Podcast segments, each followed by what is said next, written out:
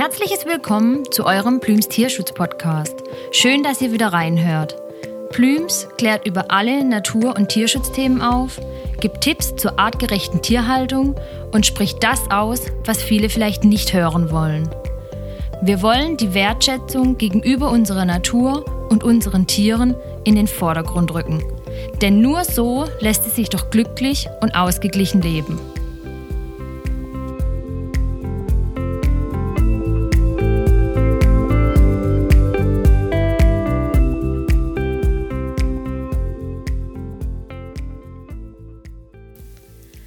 Hallo liebe Blümshörer, heute sind wir im Austausch mit dem Förderverein Archenua Greta e.V., dem Tierärztepool. Wir freuen uns über unseren Gast Thomas Busch, erster Vorsitzender. Hallo lieber Thomas, schön, dass du bei uns bist und du dir die Zeit genommen hast, uns etwas über dich und deinen Verein zu erzählen.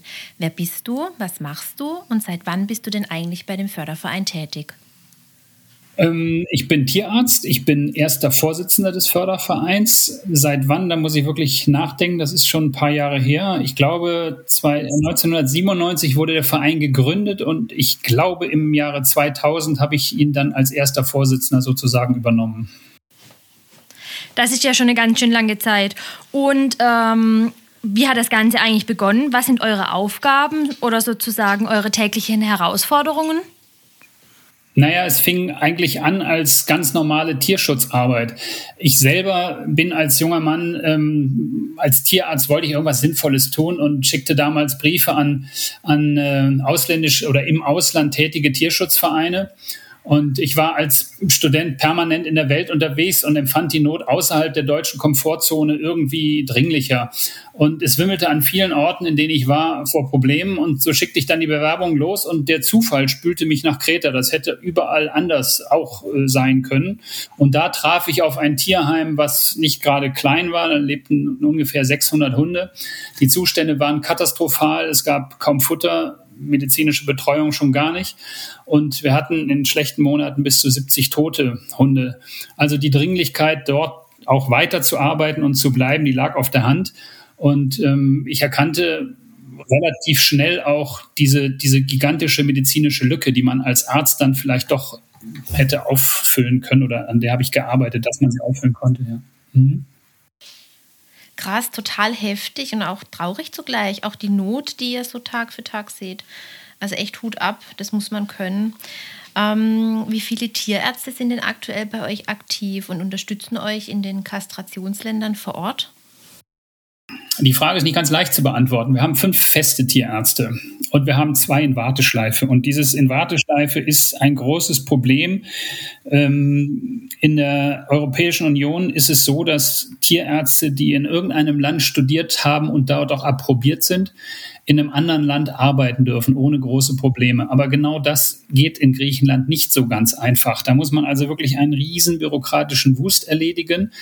Und wenn das alles, alle Papiere eingereicht sind, dann tagt irgendwann ein Komitee, was dann entscheidet, ob man als Arzt dort arbeiten darf oder nicht. Und wir haben zwei Ärzte, die warten jetzt seit zwei Jahren auf diese Anerkennung. Und das ist ziemlich zermürbend und auch ziemlich blöd. Und eine Ärztin haben wir jetzt noch dazu gewonnen, die ist gerade mit ihrem Studium fertig geworden. Die muss diesen ganzen bürokratischen Prozess jetzt noch durchlaufen.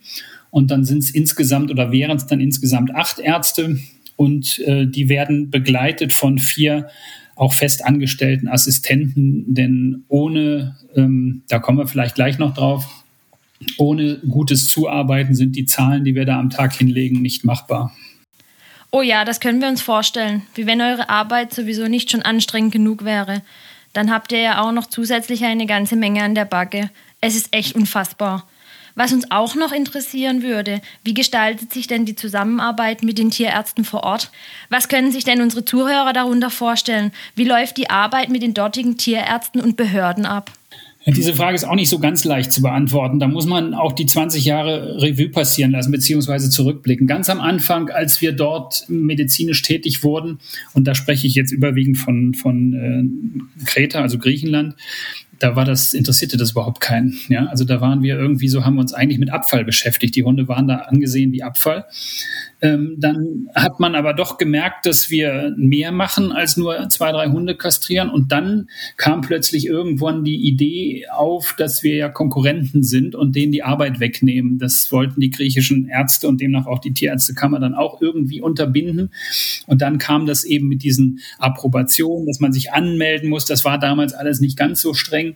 Aber ähm, heute hat sich das Blatt gewandelt insofern, dass als dass eine junge Generation von griechischen Tierärzten äh, auf der Bildfläche erschienen ist. Und das finde ich sehr, sehr schön, weil die auch eine fachliche Kompetenz mitbringen. Das war früher, ich will jetzt nichts Falsches sagen, aber also als ich anfing äh, vor 20 Jahren, da glaube ich, gab es auf Kreta 50 Tierärzte, von denen ein ganz minimaler Teil nur tatsächlich mit Kleintieren sich beschäftigte und die äh, chirurgischen Fähigkeiten, die waren unterirdisch. Und das ist heute nicht mehr so. Also heute gibt es wirklich eine ganze Reihe von guten griechischen jungen Kollegen, die auch den Mut aufbringen, uns zu fragen, ob wir denen nicht mal was beibringen könnten. Weil nicht, dass wir jetzt die, die Top-Ärzte sind, so arrogant möchte ich gar nicht rüberkommen. Aber wir machen das eben den ganzen Tag und können das vielleicht deshalb ein bisschen besser als andere. Und wenn man dann irgendwie so einen Workshop mal gemeinsam auf die Beine stellen kann, dann finde ich das eine großartige kollegiale äh, Geschichte. Und ähm, das nimmt immer mehr zu. Und das ist eine schöne Entwicklung, die mir sehr gut gefällt. Mega, das ist ja total cool, dass es sich so positiv entwickelt. Das ist ja dann auch nachhaltiger und ihr bekommt ja dadurch auch wieder Unterstützung, wenn ihr sie vor Ort schult, oder? Ja, dass wir sie jetzt schulen, soweit sind wir noch nicht. Das würde ich vielleicht irgendwann in ferner Zukunft mal ganz geil finden, generell eine Möglichkeit zu schaffen, wo, wo Studentenabgänger, die ähm, ja wirklich nur ein, ein sehr bescheidenes praktisches Wissen mitbringen, wenn die mal die Möglichkeit erhalten würden, auch tatsächlich mal äh, die praktisch, praktisch, äh, also praktisch zu arbeiten, da müsste man mal in Zukunft sehen, was das so mit sich bringt. Und wir haben jetzt ein, eine Kampagne in Ressinon gestartet. Ressinon ist auf Kreta eine recht große Stadt im Norden gelegen. Da gibt es, ähm, ich glaube, 15 oder 16 Tierärzte. Und da haben wir mit einigen jetzt eine Kooperation begonnen, nämlich, da muss ich auch ein bisschen ausholen, es ist in Griechenland für uns ehrenamtliche Ärzte nicht erlaubt, Privattiere zu operieren. Und das finde ich auch richtig so, weil die Pri Privattiere, die sollen bitteschön zu den lokalen Tierärzten gehen, weil die schließlich ihr Geld damit verdienen. Ein Straßenhund hat natürlich kein Portemonnaie auf dem Rücken, äh, gehört aber in den Verantwortungsbereich der Gemeinden. Also die Gemeinden stehlen sich dann auch so ein bisschen aus der Verantwortung, wenn sie das immer wieder übertragen. Aber wir haben jetzt gesagt, damit wir eben auch an die Privattiere rankommen, weil letztendlich produzieren die ja auch Straßenhunde. Also ein, ein unverantwortlicher griechischer Tierhalter, der lässt seinen Hund decken oder der wird einfach gedeckt und vielleicht sind die ersten drei Wochen die Welpen noch süß, weil die Enkelkinder damit spielen und spätestens dann fliegen sie auf die Straße und wir haben wieder neue Straßenhunde und das wollen wir vermeiden. Und so sind wir an die griechischen Kollegen herangetreten und haben gesagt, wir zahlen einen Zuschuss, wenn ein griechischer Besitzer mit seinem Tier zur Kastration kommt. Und das hat auch nochmal das Eis ein bisschen gebrochen. Und dadurch sind jetzt, ich glaube, fünf Ärzte oder sechs Ärzte an uns herangetreten, haben gesagt, sie möchten bei der Kampagne mitmachen. Und ähm, ja, wenn jetzt ähm, ein griechischer äh, Tierbesitzer mit seiner Hündin zum Arzt geht und einen Termin macht, dann bezuschussen wir das mit 50 Euro, diese Kastration. Es läuft gut an. Es sind schon über 300 Tiere damit kastriert worden. Und das hat noch einen zweiten netten Nebeneffekt. Es gibt ja auch ähm, sehr viele äh, Tierschützer auf Kreta, die sich um das Tierelend kümmern. Und wenn wir mit unserem Team aufschlagen und sagen, wir kommen Montag, dann fangen die Katzen ohne Ende. Und dann haben die eine Mülltonne mit 20 Tieren, sage ich jetzt mal exemplarisch. Davon kriegen sie 18. Aber zwei nicht. Und diese zwei vermehren sich natürlich genauso. Und die sind sau schwer zu fangen, weil das sind natürlich die letzten, die man gerne in der Falle hätte. Und wenn sie jetzt irgendwann mal diese beiden tatsächlich fangen können, aus welchem Grund auch immer, und wir sind nicht mehr da, dann mussten sie die wieder laufen lassen. Und jetzt gehen sie mit den Tieren zu einem griechischen Kollegen, auch wenn es ein Straßentier ist, lassen es da operieren und wir bezuschussen das. Und das finde ich eine sehr runde Sache. Das ist ja mal echt eine total geniale Idee mit dem Zuschuss. Wirklich toll. Was bestimmt auch richtig interessant für unsere Zuhörer ist, wie viele Tiere kastriert ihr denn so pro Aufenthalt bzw. im Jahr? Das kann ich euch ganz genau sagen, weil ich habe mich ja auch ein bisschen vorbereitet. Es waren im letzten Jahr 9.317 Kastrationen, zuzüglich, ähm, jetzt muss ich rechnen, ungefähr 150 Sonder-OPs sodass, Quatsch, 1000 Sonder-OPs, sodass wir auf äh, über 10.000 äh, Operationen im Jahr kommen. Allerdings nicht nur auf äh, Kreta, sondern in den Ländern, wo wir auch arbeiten, ja. Mhm. Und das gliederte sich auch, das finde ich äh, auf, finde ich auch ganz interessant, in 2000 Hündinnen und 4000 Katzen und die restlichen waren männliche Tiere. Oha, 10.000 OPs, das ist aber eine ganz schöne Hausnummer. Und in welchen Ländern kastriert ihr überall? Also prinzipiell können wir oder würden wir überall arbeiten, wenn wir, wenn wir angefordert werden von egal woher, könnten wir da einen Einsatz äh, auf die Beine stellen, wenn wir die Genehmigungen bekommen und wenn die Finanzierung irgendwie möglich ist. Im Moment sind ähm, vier, vier äh, Länder oder drei Länder übrig geblieben, wo wir sehr nachhaltig arbeiten. Und unter nachhaltig verstehe ich nicht einen Einsatz, der einmal in eine riesige Population reinkastriert, wenn dann nämlich in irgendeiner Stadt 10.000 Hunde leben und wir machen an einem Wochenende mal 50 Stück dann bringt das gar nichts. Dann sollte man diese, ähm, diese äh, Kampagnen wirklich regelmäßig durchführen. Und regelmäßig machen wir, um deine Frage jetzt zu beantworten, die äh, Kapverdischen Inseln. Da sind wir permanent äh, präsent. Durch Corona jetzt gerade nicht, aber das tun wir jetzt mal so, als gäbe es das nicht. Dann in Rumänien und in Nordgriechenland, Kreta und auf der Insel Rhodos. Du hattest vorher ja noch ähm, etwas erzählt über eure Operationen, dass es nicht nur die Kastrationen gibt, sondern auch Sonder-OPs. Was können sich denn unsere Zuhörer darunter vorstellen? Was operiert ihr denn da? Alles. Also man, man muss sich ja oder der Zuhörer sollte sich darüber im Klaren sein, dass diese Tiere oftmals oder, oder eigentlich niemals in ihrem Leben äh, die Chance haben, einem, einem Tierarzt in die Hände zu fallen.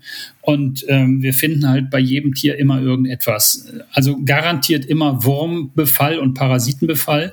Das wird auf jeden Fall behandelt, aber das ist ja nur keine Sonder-OP. Aber von Zahn, Zähnen, die gezogen werden müssen, bis hin zu Tumoren, dann natürlich auch Notfälle, ja, Unfalltiere, wo die Beine gebrochen sind. Oft, und das sieht man in Deutschland so gut wie gar nicht mehr, äh, sind es auch Tiere, die schon seit seit Tagen oder manchmal seit Wochen mit einem offenen Bruch rumrennen beispielsweise. Ja, das sind also wirklich äh, äh, Fälle, die man hier in Deutschland nicht mehr auf den OP-Tisch bekommt. Und wir sind da in unseren Möglichkeiten begrenzt. Natürlich machen wir auch viele andere OPs, aber wir sind was Kastration angeht, Spezialisten, aber jetzt nicht zum Beispiel was Knochen angeht. Und da gibt's dann zwei Möglichkeiten. Entweder wir, wir denken, dass das Tier äh, eine Chance hat, wieder auf vier Beinen laufen zu können. Dann versuchen wir alles Mögliche, sie nach Deutschland zu schicken, um sie hier wirklich dann Spezialisten vorzustellen. Äh, ja, oder in letzter Konsequenz wird das Bein dann abgeschnitten, wenn es nicht anders geht. Also eine Amputation gehört eigentlich, ich will nicht sagen zum Tagesgeschäft, aber bei so einem Einsatz, der vielleicht 14 Tage dauert. Da sind immer ein paar Augen, die raus müssen, gerade bei, bei Katzen, die halt Katzenschnupfen hatten ohne Ende. Da sind die Augen eh schon kaputt und zerstört. Dann sind da nur noch diese Reste drin, die eitern immer, fliegen, sitzen drauf und, und, und. Und dann wird es, dieser Rest entfernt, das Auge wird zugenäht und die kommen da wunderbar mit zurecht, ja. Und Amputationen gehören eben auch dazu. Aber Verletzung, also alles, was man sich so vorstellen kann. Und welchen positiven Effekt, also welches Leid wird durch die Aktion verhindert, nicht nur für das Tier an sich, sondern jetzt auch generationenübergreifend und nachhaltig, auch wenn die Tiere wieder zurück auf die Straße kommen? Ja, das ist ja der Sinn der Sache. Ähm, wenn man sie nach Deutschland schickt oder ins Ausland generell, dann ist dem Einzelschicksal natürlich geholfen. Das ist ja auch, wenn die, wenn die Tiere gesund sind, ist da ja auch nichts gegen einzuwenden, aber es ändert ja vor Ort nichts. Und ähm, wenn wir von diesen 2000 Hündinnen und 4000 Katzen ausgehen, dann sind das 6000 weibliche Tiere. Und wenn wir mal annehmen, dass die nur 10 Welpen im Jahr produzieren, ich glaube, damit liegen wir relativ im unteren Schnitt, dann sind das 60.000 Welpen, die nicht auf diese Welt kommen durch unsere Arbeit. Und ich glaube nicht, dass es irgendein Tierheim weltweit gibt, was 60.000 Tiere unterbringen könnte. Ja, vermitteln, impfen, irgendwann vielleicht auch kastrieren oder, oder, oder. Das heißt, das ist für mich die nachhaltigste Arbeit, die man überhaupt machen kann.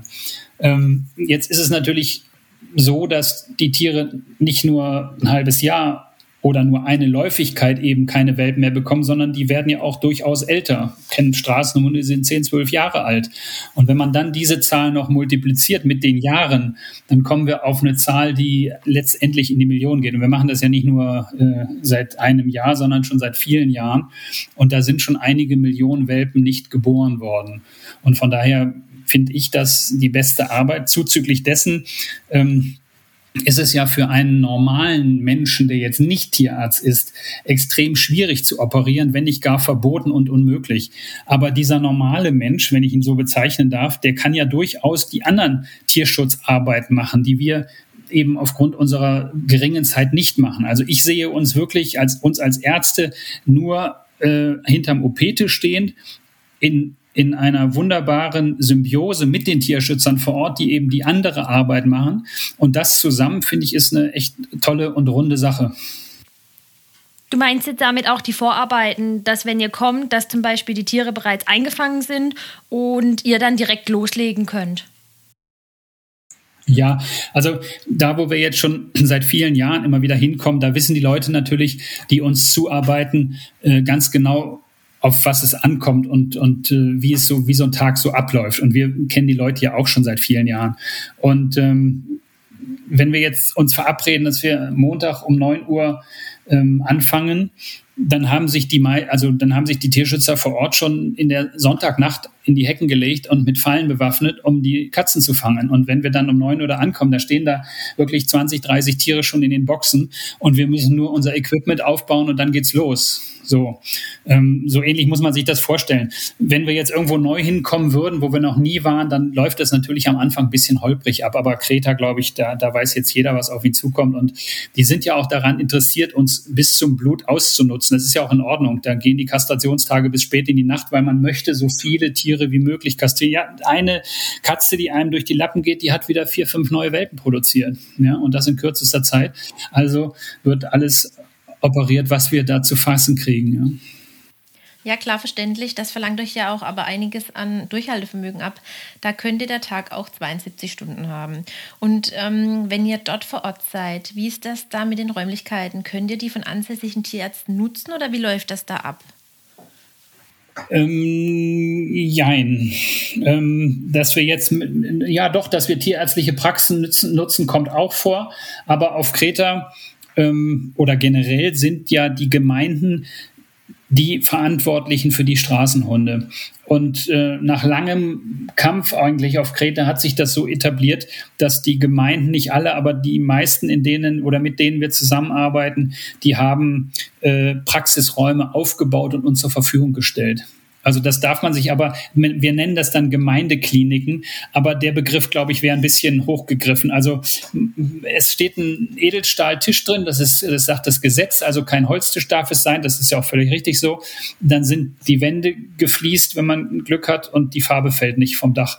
Also ähm, so muss man sich den OP-Raum vorstellen wir haben jetzt glücklicherweise einen, einen handwerklich talentierten jungen Mann, der diese Räume dann nochmal wieder etwas schöner macht, so dass wir da auch wirklich sagen können, ja, äh, das, das, äh, das Umfeld passt auch. Also wir, wir operieren eigentlich überall und ähm, die gelungene Operation hängt nicht davon ab, ob die Fliesen schön weiß sind, die an der Wand kleben, sondern was der Chirurg kann.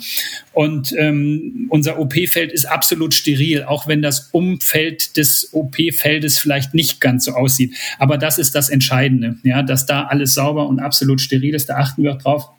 Naja, und dann ist es eben nicht die deutsche Komfortzone, in der wir uns da bewegen. Und es ist Geschrei und es sind immer Leute, die reinkommen. Es sind Notfälle. Man wird also ständig unterbrochen. Ähm, eher, eher, wenn man sich die Klinik eher wie ein Hühnerstall vorstellt, dann geht das so in die richtige Richtung, ja. Alle Achtung, das muss man auch erstmal können. Aber was beinhaltet denn eure Arbeit noch so? Also in Bezug zum Tierheimaufbau, Vermittlung und Pflegestellen. Wie sind denn da bei euch die Kriterien und wie funktioniert das? Ja, die Arbeit äh, neben dem OP-Tisch, die äh, findet zwangsläufig statt, weil nehmen wir mal an, wir sind 14 Tage in einem Einsatzort dann wäre es vermessen zu sagen, dass wir nur operieren. Es werden uns auch, wie ich eben schon andeutete, Notfälle gebracht, äh, schwer verletzt oder Tiere schwer krank, die eine Behandlung brauchen. Die können wir dann unmöglich dort den Leuten über, äh, überlassen, die medizinisch nicht so geschult sind oder die sich vielleicht die weiteren OP-Kosten nicht leisten können. Und die Tiere, die nehmen wir dann eigentlich mit zu uns und dafür haben wir eine Station auf Kreta aufgebaut. Ähm, und da werden die Tiere dann aufgepäppelt, bis sie wieder fit sind. Und das machen in einer aufopferungsvollen äh, Arbeit unsere Assistenten und auch unsere Tierärzte. Und wenn ich sagen würde, die Hunde oder Katzen kommen, nachdem sie gesund sind, wieder an die Mülltonne zurück, dann würden mich meine Mitarbeiter zu Recht ähm, erschießen wahrscheinlich. Und von daher ist es dann klar, dass diese Tiere bei uns bleiben und dann in Deutschland ein Zuhause finden. Und oft sind es ja auch tatsächlich dann Tiere, die irgendein ein körperliches Leiden zurückbehalten. Also eine blinde Katze, ja, wenn man irgendwo eine Stelle hat, wo kein Verkehr ist, dann kann man sie vielleicht auch wieder raussetzen. Aber es ist ja viel schöner, wenn so ein Tier dann irgendwo in Deutschland unterkommt. Ähm, Katzen nach Deutschland zu vermitteln, sehe ich sehr skeptisch. Bei Hunden sehe ich das nicht so. Bevor man äh, sich einen Rassehund äh, oder so eine Qualzucht, die ja gerade aktuelles Thema sind, bei einem Züchter für ein Schweinegeld kauft und überlegt, dass vielleicht drei Flugstunden von hier die süßesten Welpen in Mülltonnen nicht überleben, dann frage ich mich schon, wie pervers diese Welt ist. Also wenn man da ein bisschen gegensteuern kann und sagt, wir schicken dann auch mal den einen oder anderen Hund nach Deutschland, der vermittelt wird, das ist nicht unser Hauptgeschäft. Also das passiert im Monat vielleicht fünf bis zehn Mal. Und das sind, wie gesagt, diese Tiere, die irgendwo schwer verletzt äh, zu uns kamen. Aber äh, dann habe ich da überhaupt null Probleme mit. Also das ist dann so eine Arbeit, das ist aber eigentlich ein Hobby von uns, ja, dass diese Tiere dann eben schön vermittelt werden. Naja, und dann ist es so, dass vielleicht, ich weiß die Zahl nicht genau, 20 Tierschutzvereine existieren auf Kreta oder 30 und eine ganze, ganze Menge von Leuten, die privat auch Tierschutz machen, die jetzt nicht an einen Verein gebunden sind, aber die helfen, wo es eben nur geht.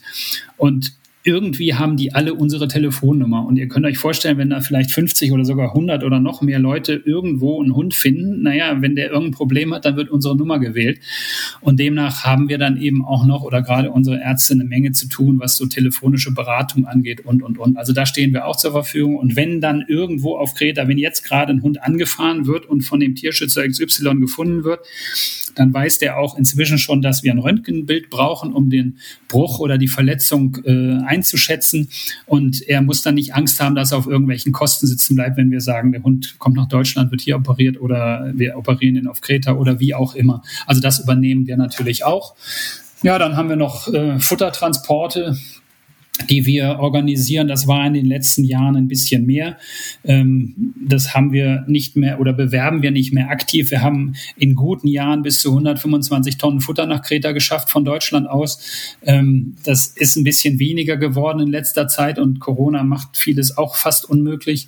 Aber wenn wir jetzt hier in Deutschland eine Futterspende erhalten, dann haben wir immer noch einen griechischen Spediteur, der für nicht wenig Geld, aber ist nicht unverschämt, dann mal eine Palette oder eine Tonne oder zwei oder drei mit nach Kreta nimmt und die verteilen wir dann auch an unsere Partner. Das ist echt eine schöne Sache, auf jeden Fall, ja. Ähm, jetzt geht es uns noch darum, wie kann man euch noch unterstützen? Natürlich, klar, finanziell geht ja immer. Oder auch eben eine Patenschaft, eine Pflegestelle. Oder was wäre euch einfach am liebsten? Mit was hilft man euch am meisten? Also viele Leute, die sich bei uns melden, die bieten dann ihre Hilfe an, auch äh, während unserer Arbeit. Und die muss ich dann leider immer ein bisschen enttäuschen und sage, ähm, dass jemand, der in diesem, in diesem Fließbandgeschehen nicht so wirklich integriert ist, der ist keine Hilfe, der steht eigentlich nur im Wege. Und das gilt genauso auch für neue Ärzte, die zu uns kommen. Die müssen das erstmal lernen. Man muss sich auch eine gewisse Kondition aneignen, wenn man zehn Stunden oder 15 Stunden mehr oder weniger auf einem Fleck steht, in einem absoluten Chaos, Wirrwarr mit, mit Geräusch, wie ich eben schon sagte, ähm, und dann ein Tier nach dem anderen operiert und auch letztendlich die Verantwortung für dieses Lebewesen vor sich hat. Also das ist selbst für, für gestandene Ärzte nicht so ganz einfach, da mitzuhalten. Und wenn es dann eben keine Ärzte sind, sondern nur in Anführungszeichen Ehrenamtliche, die mal zugucken wollen, sind die herzlich gerne eingeladen, aber als Hilfe, das funktioniert nicht so richtig. Wenn, wenn Sie dem Tierschutz irgendwie beitreten wollen, auf Kreta arbeiten wollen, dann sollen Sie sich bitte mit den Partnern vor Ort in Verbindung setzen, mit denen wir ja auch ständig zusammenarbeiten. Aber die brauchen immer mal wieder Hilfe. Und das ist dann eine Hilfe, die man auch leisten kann, ja, von Kettenhunden betreuen und mal Entwurmungen geben oder ähm, Katzen mit einfangen, diese Geschichten. Aber so im OP selber, ähm, da funktioniert es leider nicht. Es sei denn, die sagen, sie haben auch mal sechs Monate Zeit, um sich einarbeiten zu lassen, dann sind sie auch herzlich willkommen, aber das wollen ja die wenigsten. Naja, und dann Spenden, hast du gerade schon gesagt, und die läuft natürlich nichts, aber ich finde es irgendwie auch viel geiler oder auch sehr, sehr schön, wenn unser Name öfter mal auftaucht. Das heißt, so eine Art Mund-zu-Mund-Propaganda aus Überzeugung heraus, weil man eben auch die Nachhaltigkeit, die wir liefern, gut findet. Dann finde ich das großartig, wenn ich dann immer mal wieder höre, ja, das war der Tierärztepool oder so. Das, das gefällt mir selber und ich glaube, letztendlich führt das dazu, dass unser Verein wächst und dann auch mehr Möglichkeiten oder mehr finanzielle Mittel zur Verfügung stehen. Über Pflegestellen kann man natürlich auch nachdenken, die suchen wir auch permanent, aber ähm, das ist auch nicht so ganz einfach. Ich sagte ja eben, es sind oft dann behinderte oder kranke Tiere, die zu uns kommen und dann ist ein bisschen medizinisches Wissen oder eben, dass der Wohnort sehr nah an einem unserer Ärzte gelegen ist, dass wir immer noch mal auf das Tier drauf gucken können. Ähm, das wäre schon fast eine Bedingung, weil sonst, wenn man mit einem kranken oder behinderten Tier dann immer äh, lokale Ärzte aufsucht, das äh, sprengt natürlich dann irgendwann ein Loch in unserer Kasse. Und das ist ja völlig unsinnig, weil wir unsere eigenen Ärzte haben, die machen es dann eben umsonst oder wesentlich billiger. Und so, so wäre eine Pflegestelle bei uns im, entweder im Münchner Raum oder im Hamburger Raum, das wäre okay. Aber wenn es jetzt irgendwo in einer Gegend liegt, wo wir wirklich niemanden haben, dann ist das auch suboptimal. Ja, das ist ja auch verständlich. Also Leute, wenn jemand von euch in der Nähe von Hamburg oder München wohnt und ihr einen Couchplatz frei habt, dann meldet euch doch gerne für eine mögliche Pflegestelle beim Tierärztepool. Sie können eure Hilfe brauchen. Du hattest vorher noch etwas von Kettenhundbetreuung gesagt. Fällt das dann auch in euren Aufgabenbereich, wenn ihr vor Ort seid? Jein, mehr nein. Ähm, du fragtest gerade, was äh, ihr eben Leute, die äh, uns helfen wollen, was die machen können. Und daraufhin sagte ich, sie sollen sich bei anderen Vereinen melden, die eben solche Kettenhundprojekte starten. Und ich denke da an zum Beispiel den Verein APAL im Süden von Kreta, in der Gegend von Plakias, unter der Leitung von Brigitte Scheichel, die wirklich eine großartige Arbeit macht. Und die hat tatsächlich so ein Kettenhundeprojekt mal in die, ins Leben gerufen. Ich glaube, die betreut 200, 300 Kettenhunde und fährt dann da auch regelmäßig lang und guckt, dass die Wasser haben. Äh, Brigitte macht eine ganz, ganz großartige Arbeit, was die Bevölkerungsaufklärung angeht. Auf diese Arbeit sind wir angewiesen. Deshalb sagte ich vorhin, es ist eine Symbiose, mit der wir arbeiten. Die Tierschützer vor Ort äh, müssen praktisch, weil sie ja auch die Sprache sprechen, weil sie sich auskennen in der Region, die machen eigentlich die eigentliche Tierschutzarbeit. Und wir kommen dann nur, da, nur in Anführungszeichen dahin und operieren. Natürlich mischen wir uns auch in alles ein und äh, helfen, wo es immer nur geht aber, aber die Arbeit vor Ort selber jetzt mit diesen Kettenhunden oder mit den, mit der, die Bevölkerungsaufklärung, Schulunterricht oder sowas ist uns ja gar nicht möglich. Erstmal haben wir die Zeit überhaupt nicht. Zweitens sind wir dafür nicht ausgebildet. Wir können nur operieren, aber jetzt keine Schule unterrichten oder keine Schulklasse unterrichten. Das machen dann wirklich die Leute vor Ort. Aber da muss ich sagen, hat sich in, äh, auf Kreta in den letzten Jahren sehr, sehr viel getan. Und es gibt ganz, also nicht nur Brigitte, sondern viele, viele andere Tierschützer, die äh, da eine großartige äh, Arbeit leisten. Oh Mensch, toll. Dann gibt es also jemanden vor Ort, wo sich um die so wichtige Aufklärung kümmert. Das ist doch toll. Ähm, und die Aufgaben sozusagen drumherum nehmen ja jede Menge Zeit in Anspruch. Also hier geht es ja nicht um den Job, sondern um eine Berufung. Wie macht ihr das mit eurem Privatleben? Wie bekommt ihr das alles gemanagt? Das nehmen wir mit. Klar, das ist natürlich die beste Variante. Naja, es ist ja, es ist ja tatsächlich äh, nicht einfach immer, aber ähm, man weiß, wann man die Einsätze, wann die Einsätze geflogen werden. Man weiß, wie lange sie dauern. Ähm, wir sind da glücklicherweise auch in der in der schönen Position, das so ein bisschen selber delegieren zu können. Oder sagen wir mal so, unsere Ärzte können sich selber aussuchen, wann sie jetzt wohin fliegen. Ähm, das ist auch gut so, weil das würde ich alleine ja oder wir hier im, im kleinen Vorstand gar nicht mehr alles gebacken kriegen. Die Nina Schöllhorn zum Beispiel, die ist sehr gerne in Rumänien. Die hat sich in das Land verliebt und ähm, die managt eigentlich fast alles selber, was, was die Termine dort angeht, was die Tiere angeht, das Equipment, das es da ist, wann sie wo ist. Sie spricht mit anderen Vereinen, die mit unterstützen und, und, und, und. Das würde den Rahmen sprengen, wenn wir das alles noch auf Vorstandsebene besprechen würden. Und so hat jeder Arzt so seine, sein Einsatzgebiet, in dem er sich gut auskennt. Das hat nämlich noch den anderen Vorteil, dass man sozusagen Fachleute für die einzelnen Länder hat. Weil weißt du, wenn mich jetzt irgendjemand fragt, du sag mal, was ist denn da gerade auf den Kapverden passiert? Und ich war jetzt ein halbes Jahr nicht auf dem Kap werden, was soll ich denn da für eine Antwort geben? Das ist ja viel besser, wenn der Arzt antwortet, der gerade da war Naja, und so, so arrangiert man sich mit dem Ganzen. Also das, das funktioniert. Ähm, es funktioniert wahrscheinlich auch deshalb ganz gut, weil wir das jetzt seit mehreren Jahrzehnten, manche von uns schon gewohnt sind und sich die Frage eigentlich gar nicht mehr stellt. Ja, wenn jetzt jemand Neues dazukommt, die, die Leute, die bei uns arbeiten wollen oder anfangen, die warne ich immer, dass ein Kinderwunsch oder ein intaktes Familienleben unter Umständen kontraproduktiv ist und vielleicht nicht gerade verbessert wird, das Verhältnis zu zu diesem Familienleben, wenn man, wenn man viel auf Reise ist. Aber das muss jeder für sich selber beantworten. Ja, das, also, ich kann es für mich klären. Ich komme damit wunderbar zurecht, gebe aber auch zu, dass die die Tage oder die Jahre, wo ich teilweise 250 Tage im Jahr unterwegs war, dass die weniger geworden sind. Also ich äh, nehme mir dann auch die Freiheit heraus zu sagen, ähm, jetzt muss ich nicht mehr an der Front sein. Das können mal die Jungen, die auch wollen, die noch ganz heiß sind, die können dann auch mal an OP-Tisch. Das braucht nicht mehr ich. Ich kann zu Hause bleiben und jetzt durch die Corona-Geschichte, da habe ich mich ja fast schon dran gewöhnt, auch mal längere Zeit irgendwo äh, auf der gleichen oder in der gleichen Stelle zu leben. Mm, du hattest es ja eben angesprochen, Corona. Wie beeinflusst es eure Arbeit? Gerade auch wegen des Reiseverbots, also eure Flugpaten fallen ja somit auch weg. Trifft euch die aktuelle Situation sehr? Eigentlich nicht, weil diese Homeoffice-Geschichte, die jetzt überall zu lesen ist, das haben wir schon immer so gemacht. Also wir haben sehr viel, also ich sage immer, mein Büro ist das kleinste der Welt, ist nämlich nur mein Handy. Mehr brauche ich nicht. Damit kann ich überall sein und alles, alles regeln und, und beantworten und tun. Und so haben wir eigentlich schon immer gearbeitet. Von daher war das jetzt nicht ein Rieseneinschnitt. Und wir haben das große Glück, dass Antonia, eine unserer Ärztinnen von Rodos kommt. Das heißt, sie ist permanent in dem Land und hat dann bis auf die üblichen Einschränkungen natürlich jetzt keine Reiseeinschränkungen in der Form, dass sie in Quarantäne müsste oder, oder, oder. Und ja, natürlich um die Weihnachtszeit war es ein bisschen ruhiger, aber das ist dann auch mal eine Zeit, wo wir auch sonst alle wieder nach Deutschland zurückkommen und dann hier tatsächlich dann auch mal mit der Familie feiern, soweit es die gibt, und äh, dann wieder ausschwärmen. Und äh, jetzt mit den, mit den ähm, Corona-Maßnahmen war es möglich. Also ein Team ist gerade auf Kreta. Unsere Helferin hatte nur die Auflage, dass sie sich auf Kreta eine Woche in unserer Station in Quarantäne aufhält. Und seitdem sind die mit den entsprechenden Genehmigungen unterwegs und bereisen die ganze Insel und fahren da wirklich von Ort zu Ort oder von Gemeinde zu Gemeinde, wo wir arbeiten.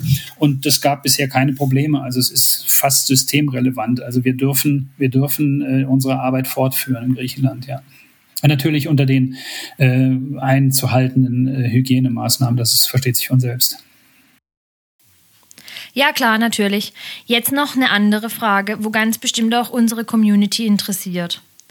Was war euer schönstes und naja, auch euer schlimmstes Erlebnis bei diesen Kastrationsaktionen? Ach, das sind Tausende. Ähm, ich finde, ein, ein, schlimmes Ereignis, jetzt denken die Leute oder die Zuhörer wahrscheinlich, jetzt erzähle ich Ihnen irgendwie von einem offenen Bruch oder von einem offenen Bauch, aber als Arzt gewöhnt man sich eigentlich an so etwas stellen sich oder stellt euch vor, dass, dass äh, ein Notarzt hier in Deutschland zu einem Autobahnunfall gerufen wird und der muss da irgendwie aus einem Wrack irgendwelche, vielleicht sogar im schlimmsten Falle Kinder bergen, die es vielleicht nicht überlebt haben. Wenn der sich da hinsetzt und losweint, dann ist keinem geholfen. Also das muss er dann irgendwann mal verarbeiten. Aber jetzt, also dann vor Ort muss er einfach funktionieren, sonst hat er einen falschen Beruf. Und so, so geht's uns auch. Was, was ich persönlich immer schlimm finde, ist, wenn wir uns um das Leben eines Tieres wirklich bemüht haben und es wieder auf alle Viere gebracht haben. Und dann kommt irgendjemand und äh, ich habe ich hab da wirklich so ein Bild vor Augen, ähm, der macht den Kofferraum auf, schmeißt den Hund da rein, sagt noch nicht mal Dank und fährt wieder, wo ich denke, Alter, warum haben wir den Hund überhaupt zurückgegeben? Ja, das sind dann so Momente, wo ich denke, das, das ist es doch nicht wert einfach, ja. Also das Tier ist viel mehr wert, als es einfach in den Kofferraum zu schmeißen und zu behandeln wie einen alten Koffer. Und ähm, das sind so Momente, dann, dann zweifle ich einfach an meinen Mitmenschen und denke, da ist irgendwas schiefgelaufen. Aber äh, auch damit muss ich leben und das weiß ich auch. Das sind ja äh, diese Ignoranz oder diese Brutalität den Tieren gegenüber. Das ist ja jetzt auch kein ausländisches oder typisches Phänomen, wenn ich hier nur an unsere Massentierhaltung denke, die hinter anonymen grünen Hallen stattfindet, Schlachthöfe und so weiter. Jetzt durch die Corona-Krise sind die ganzen Schwachstellen der Schlachthöfe auch zutage getreten. Dann läuft es mir kalten Rücken runter. Aber wenn ich jetzt daran verzweifeln würde oder oder mir nur diese schlechten Sachen äh, vor Augen führe, dann hätte ich auch den falschen Beruf. Und ich mache es eigentlich andersrum und freue mich sehr über die Erfolge, die wir haben. Und wenn ich sagen kann, dass wir 10.000 Tiere operieren, und das ist noch wenig, wir hatten schon Jahre, da waren es 13.000 und ich sehe auch ehrlich gesagt keinen Grund, warum es nicht irgendwann mal vielleicht 15.000 oder 20.000 sind. Wenn wir mehr Ärzte, mehr Geld, mehr Einsatzorte haben, ähm, dann haben wir endlos viel Leid weggeschaffen und auch bei den Einzelschicksalen, die uns in die Hände fallen, dass so ein armer Kerl mit einem Knochenbruch da nicht irgendwo am Straßenrand verhungert oder einfach dahin krepiert, sondern dem haben wir geholfen. Das sind so schöne Momente, die praktisch dieses Negative ähm, ja, kompensieren und damit komme ich zurecht spricht ja auch für euch, also auch vor Ort, das Umdenken der Menschen, die Einzelschicksale oder ob es der Nachwuchs ist, den man verhindert, wo dann genau dem gleichen Schicksal zum Opfer fällt. Definitiv. Man muss sich darüber nur im Klaren sein, dass das nicht ein Prozess ist, der an einem Wochenende stattfindet ne? oder so, so nachmittags zwischen zwei und drei, sondern dass da oft Jahrzehnte dazwischen liegen. Das kann man sich vielleicht ein bisschen in Deutschland so vorstellen. Der Vegetarismus nimmt immer mehr Fahrt auf, finde ich. Und äh, in, den, in den Einkaufszentren findet man immer mehr äh, Theken, in denen vegetarische Produkte angeboten werden. Das gab es vor zehn Jahren noch nicht in dem Maße. Ja? Das, nimmt, das geht in kleinen Schritten voran. Aber ich glaube, das ist ja auch, man muss ja die ganze Gesellschaft umkrempeln. Man, man hört dann von dem Bauer, das war schon immer so. Der Hund war da draußen angebunden, der hat da auf die Schafe aufgepasst. Ja, es muss nicht immer alles gut gewesen sein, was früher war. Ja, man darf also immer zurückrudern oder sagen, jetzt machen wir mal was Neues. Und äh, in diesen kleinen Schritten bin ich sehr optimistisch, dass wir äh, ja das, das Ruder rumreißen und in diesen Ländern auch tatsächlich irgendwann mal einen Punkt kommen, wo wir sagen, hm, jetzt braucht also Tierschutz wird wahrscheinlich immer irgendwo verlangt, aber dann braucht man vielleicht uns nicht mehr als Ärzte, die da von morgens bis abends kastrieren, sondern dann reicht ein gut geführtes Tierheim, wo man mal einen Hund aufnehmen kann oder ja, ein, ein gut geschulter Arzt, dem man ein Tier vorstellen kann, wenn es irgendwo vor ein Auto gelaufen ist oder solche Geschichten. Aber dann könnten wir gehen und sagen, sehr schön, die Insel ist unter Kontrolle, wir nehmen uns die nächste vor. Gibt ja noch einige Länder oder einige Inseln, wo noch was zu tun ist dann hätte man ja ein Level erreicht, wo man, naja, also vorsichtig gesagt, zumindest damit leben könnte. Ja, eine hundertprozentige Population oder wo 100 Prozent der Tiere kastriert sind, das wird man nicht finden. Aber wenn man so 80 bis 90 Prozent der, der Populationszahl kastriert hat, dann, ähm, dann ist man auf einem guten Wege. Und das, was dann noch als Tier ähm, auftaucht oder was nicht kastriert, das kann man dann handeln. Ja, das ist dann nicht mehr so eine Riesengefahr. Mhm. Jetzt haben wir schon über vieles gesprochen. Hast du noch etwas, wo du gerne ergänzen möchtest? Ja, Ihr hattet, ihr hattet, noch zwei Sachen. Ihr hattet vorhin mal gefragt, äh, was denn unsere Arbeit noch bringt. Und da könnte ich noch einfügen, dass die Tiere, die eben selten einen Tierarzt in ihrem Leben sehen, wenn überhaupt, natürlich auch Krankheiten haben, die sie untereinander weitergeben. Ich denke da mal an Stickersarkom. Das ist ein, ein äh, halb bös, halb gutartiger Tumor der, der Geschlechtsorgane. Ähm, das ist durch einen weggefallenen oder wegfallenden Geschlechtstrieb natürlich auch unmöglich, dass sich diese Krankheit fortpflanzt. Also wir haben in, auf der Insel Zall auf dem Kap Verden zum Beispiel, gibt es keine Hunde mehr, die an einem Stickersarkom leiden. Oder mit Reude, genau das Gleiche. Ja, das, das kann man therapieren. Das sind nur ein paar, paar Spritzen. Ja, und da, wo wir sind, versuchen wir natürlich auch diese, diese Krankheiten oder diese Seuchen unter Kontrolle zu, zu bekommen und das auch mit einem großen Erfolg das ist für die Einzeltiere natürlich auch dann äh, eine schöne Sache. Da du gerade Stigersarkom gesagt hattest, auf Saal hat es zu Beginn auch anders ausgesehen.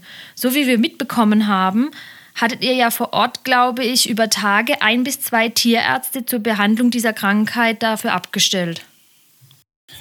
Ähm, ja, die, die Sal ist eine der kapverdischen Inseln und die ist berühmt durch den Wassersport. Da gibt's die tollen Wellen und die Surfer und die Kiter, die tummeln sich da immer. Und wir sind da vor zwölf Jahren, 13 Jahren mal mehr oder weniger auch durch Zufall hingespült worden, weil eine Österreicher, eine österreichische Touristin gesehen hatte, wie ein Hund vergiftet wurde und starb. Und sie hat gesagt, das will sie nie wieder sehen. Und sie würde sich freuen, wenn wir mal nach Sal kommen würden. Und wir arbeiteten zu der Zeit auf der Nachbarinsel, die heißt Santiago mit der Hauptstadt Praia. Und dort waren wir mit einem österreichischen Verein zusammen in Kooperation, der heißt Bons Amigos. Und äh, wir hatten da in Praia genug zu tun. Also das ist eine, eine Stadt, die äh, aus sehr vielen Slums besteht und da leben ungefähr 25.000 Hunde. Und ähm, nichtsdestotrotz wollte diese Österreicher unbedingt, dass wir auf die Nachbarinsel Zall rüberkommen. Und wir haben dann für, ich glaube, für 100 äh, Tiere äh, eingepackt Equipment und wir haben 189 operiert. Wir waren noch nie so ausgebrannt, was das Equipment angeht. Ich kann mich noch erinnern, dass die ortsansässige Tierärztin, die es da gibt, die aber chirurgisch äh, überhaupt nicht gearbeitet hat, also die, die war jetzt nicht die begnadete Tierärztin, aber trotzdem, sie ist dann noch ins Krankenhaus gefahren, noch Katheter zu besorgen, dass wir noch wirklich noch, und wir haben die, dieses Wochenende nur durchgearbeitet. Ich weiß nicht, ob es zwei oder drei oder vier Tage waren, auf jeden Fall ein Wochenende. Wir haben 189 Tiere, das ich nie vergessen. Und wir waren total fertig danach. Aber dann hat diese Österreicherin gesagt, also das ist ihre Insel. Sie möchte jetzt, dass wir da äh, ständig operieren und hat auch sehr viel mitfinanziert. Das war eine großartige Hilfe. Naja, und so sind die Jahre ins Land gezogen. Und es ist natürlich so, wenn man sich eine Populationsgröße von 3500 Hunden, die dort schätzungsweise Weise lebten, vorstellt, dann wäre es natürlich sehr geil, wenn man die an einem Wochenende wegoperieren könnte, weil dann gibt es keine Nachkommen mehr. Das ist aber nicht möglich, weil wir haben nur zwei Hände und wir waren damals nur zwei Ärzte. Also was sollten wir machen? Außer diese 189 haben wir nichts geschafft. Und die dann übrig bleiben, die restlichen 3000 plus, die vermehren sich natürlich weiter. Das heißt, wenn man das nächste Mal wiederkommt, ja, hat man unter Umständen Pech, dass vielleicht sogar mehr Hunde da sind, weil die Welpen noch leben. Naja, aber trotzdem, wir waren hartnäckig und haben dann die ganzen Jahre über da zwei, drei Einsätze geflogen geflogen, wenn wir es irgendwie hingekriegt haben. Und mittlerweile haben wir 5500 Hunde auf Seil kastriert. Und ähm, wenn die Touristen, die uns dann nach ihrer Reise vielleicht mal auch irgendwie was Nettes zukommen lassen, dann sagen sie immer, dass sie ganz begeistert sind, dass die Hunde da so toll aussehen im Vergleich zu den anderen Inseln, wo wir eben noch nicht waren. Und da sieht man dann tatsächlich auch Reudehunde, die sehen aus wie ein Elefant. Die haben kein Haar mehr, ja. Da haben diese Reudemilben die Haut so dermaßen zerstört, dass die wie so ein Schuppenpanzer, also das ist, das ist, wenn man das mal gesehen hat, vergisst man nie wieder dieses Bild. Davon abgesehen sind die Hunde alle dünn, weil das ist ja der Vorteil der Kastration, nicht nur, dass sie keine Nachkommen mehr zeugen, sondern dass die Kraft, die eine Hündin zum Beispiel in die, in die, in ihre Milch pumpt, damit sie ihre Welpen großziehen kann, die hat sie für sich selber, die braucht sie nicht mehr für die Welpen. Und die Rüden auch. Wenn, wenn, das muss man mal gesehen haben. Wenn eine läufige Hündin am Strand entlangläuft, da sind zehn Hunde hinterher, mindestens zehn Rüden, die alle natürlich wollen, ja, und dann gibt's Beißereien, die achten nicht auf den Verkehr, die, die beißen sich, man hat ständig Verletzungen dieser Tiere. Und diese, diese harmonische Ruhe, die einkehrt, wenn die kastriert sind, dann liegen die alle ganz relaxed irgendwo im Schatten, ja, haben alle ihre Futterplätze, die sind ja alle dann doch irgendwie bekannt, die Hunde, und jeder kennt den Hund und dann kriegt er mal da ein bisschen Fisch zugeworfen und da ein bisschen was zu fressen. Also die kommen wunderbar zurecht und das Leben ist viel, viel entspannter und dadurch sehen die Tiere natürlich auch gesünder aus. Du hattest noch einen zweiten Punkt erwähnt. Um was geht's denn da? Ja, ich vielleicht, um, um Zuhörern nochmal ähm, zu skizzieren, die, die Wichtigkeit der Kastration und, und das Resultat. Also wenn wir uns, stellen wir uns einfach mal eine Mülltonne vor und die, die, das Futterangebot und natürlich auch manchmal das Wasserangebot reguliert einfach die Populationsgröße. Und Mülltonnen sind ja der klassische Futterautomat für Straßentiere. Ja, da wird also, Griechenland hat sein Müllproblem leider noch nicht so richtig im Griff, auf den Kapverden sowieso nicht. Da fliegt also alles irgendwo rum und in diesen Mülltonnen wuselt's immer von Katzen. Und wenn wir jetzt exemplarisch diese eine Mülltonne uns äh, mal vor Augen führen, da leben beispielsweise 20 Katzen. So. Jetzt vermehren sich diese Katzen und es sind dann 30, vielleicht sogar 40. Futter ist aber nicht mehr da. Das heißt, die äh, Welpen, die äh, geboren werden, überleben nicht alle, weil die Mütter auch nicht die entsprechende Milch produzieren können, weil die ja vielleicht dann auch nicht mehr so viel Futter finden. So. Also das heißt, es sind immer 20 bis 40 Tiere, es sterben wieder welche und dieser Kreislauf ist doch eigentlich der Horror. Und wenn wir jetzt die Tiere kastrieren, dann sind die da, sind wohl ernährt, haben immer das gleichbleibende Futterangebot.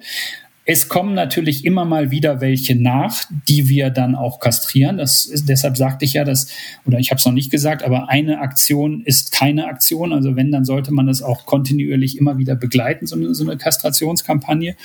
Und ähm, wenn dann ein Tier wegfällt, aus welchem Grund auch immer, es laufen welche weg, es kann auch mal ein Unfall oder irgendwas anderes passieren, dann ist diese Stelle frei. Und wir senken damit, und das finde ich ganz, ganz anschaulich mit so einer Mülltonne, wir senken damit die Populationsgröße. Wo vorher 20 Tiere lebten, leben am Ende vielleicht nur noch drei, vier. Ja, so. Und die haben natürlich genug Futter, die sehen auch gut aus. Und ein Tier, was gut ernährt ist, hat auch viel mehr Kraft, sich gegen Parasiten zu wehren. Das heißt, die sehen wirklich besser aus, diese Tiere.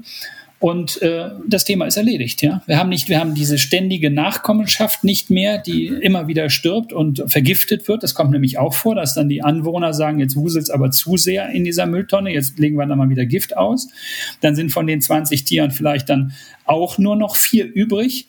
Aber die, die dann einwandern, finden natürlich wieder mehr Futter und kriegen ihre Kinder wieder groß oder ihre Welpen wieder groß. Und so ist es ist immer wieder ein Kreislauf. Und den gilt es zu durchbrechen. Und da haben wir auch schon viele Beispiele tatsächlich an Mülltonnen, auch auf Kreta, wo heute zwei, drei Katzen leben. Die kennen unsere Partner vor Ort, die wissen ganz genau, wie die aussehen, wie die, wie die, äh, ja, die kennen die Tiere. Und wenn dann ein neues Tier dazugekommen ist, was auch nicht schwer zu erkennen ist, weil wir schneiden allen dann zur Kennzeichnung ein kleines Dreieck aus dem Ohr, das merken die gar nicht, liegen ja sowieso in Narkose und haben den Bauch auf.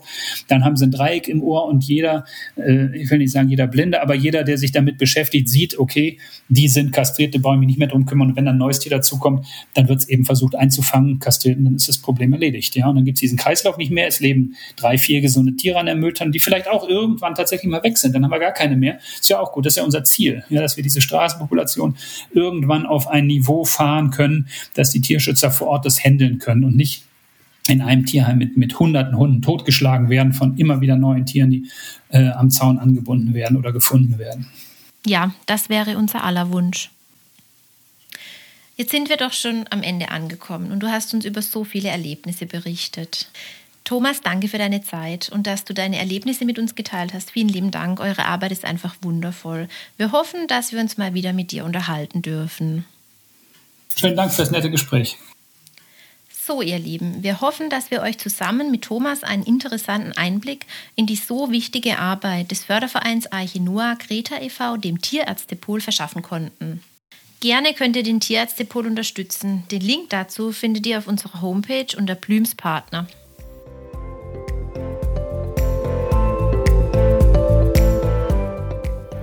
Danke, dass ihr wieder reingehört habt und somit Interesse an den so wichtigen Themen zeigt und gleichzeitig einen Beitrag zum Tierschutz leistet. Teilt und abonniert unseren Tierschutz-Podcast oder auch unseren Kinderpodcast, liked uns auf den sozialen Netzwerken und lasst uns eine gute Bewertung da, um die so wichtige Aufklärung über den Natur- und Tierschutz zu unterstützen. Wenn ihr Fragen oder Anregungen habt, dann meldet euch unter plüms.de mit UE. Wir sind gerne für euch da. Bis bald, euer Plüms-Team.